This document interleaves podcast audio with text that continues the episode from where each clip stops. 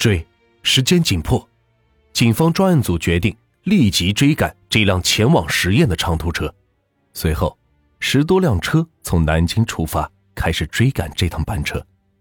这趟班车途经安徽、河南、湖北等省，犯罪嫌疑人很可能从中途的任何一个地方下车。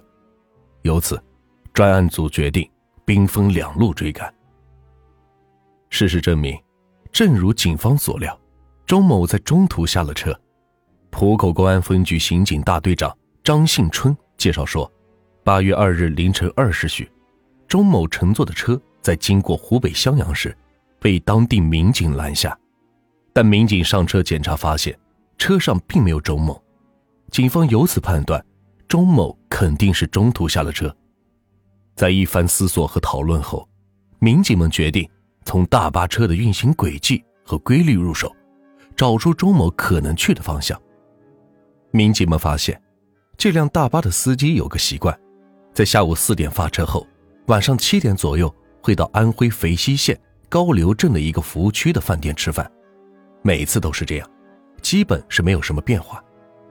民警们立即对乘客进行调查，获悉八月一号晚七点到达该饭店后，的确有一名男乘客下了车，再也没有上来过，其体貌特征。与钟某非常相似，民警们二话不说，立即驱车赶往高流镇，找到了饭店老板。据其反映，该可疑男子吃完饭后往镇里去了。赶到小镇之后，民警们沿着街边的饭店一家家打听，有店主反映，八月一日当晚，有一外地口音的男青年，冒着瓢泼大雨，也没撑伞，就那样失魂落魄的在路上走着，之后。该男子到了他的店里，点了菜和饭，便狼吞虎咽的吃了起来。店主说，那名男子只顾着吃饭，除了询问哪里可以住宿外，什么话都没有说。八月二日天亮后，又有人反映说，那名男子上了往安徽六安方向的高速公路。专案组民警一查地图，往六安方向高速有好几个出口，钟某到底会从哪个出口下高速？根本是无法知道。最终的收获，属于赶往六安市岔路口镇的民警。到达岔路口镇之后，民警们逐个走访饭店、旅馆。八月二日晚六点半左右，一家饭店的店主反映说，见过类似的人。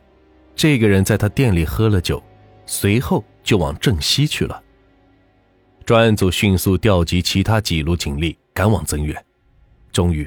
在一家小旅馆的门口，民警们发现了一名神情落寞的惆怅男子，正站在门口，嘴里叼着一根烟，样子和钟某是非常的像。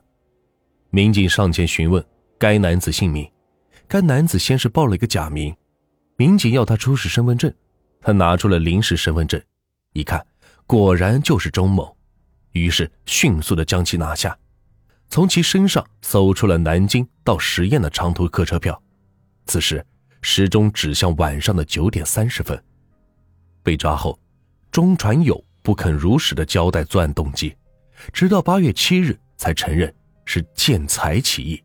钟某说，他当天到该小区送奶时，看到一名女子独自挎包上楼，就尾随抢包。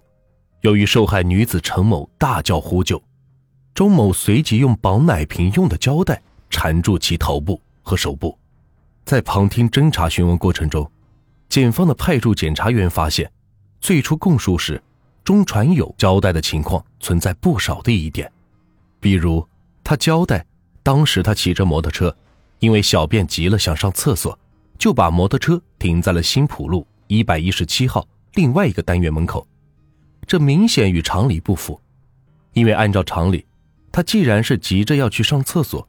就应该首先进入停摩托车的那个单元门，而不是舍近求远进入案发的那个单元门。承办此案的检察官说：“经过进一步侦查，钟传友终于交代了对受害女子陈某通过暴力手段欲行强奸的犯罪事实。现查明，当时钟传友见陈某独自一人下出租车，便产生强奸陈某的歹念，并尾随其进入单元楼道。”欲行强奸，遭遇陈某呼救反抗，钟传友即对陈某采取捂口、扼颈等手段，后又用胶带对其口鼻、双手进行缠绕捆绑，使其不能反抗。后因二楼住户发现异常，出门查问，钟传友强奸未遂，在逃离现场时将陈某的包扔在了该单元楼下，并劫走其一部手机。据承办此案的检察官介绍，在审查批捕期间，犯罪嫌疑人钟传友交代，他在作案后之所以故意制造抢劫的假象，就是为了干扰警方的侦查视线。二零一二年三月九日。南京市中级人民法院一审宣判钟传友故意杀人罪成立，判处死刑。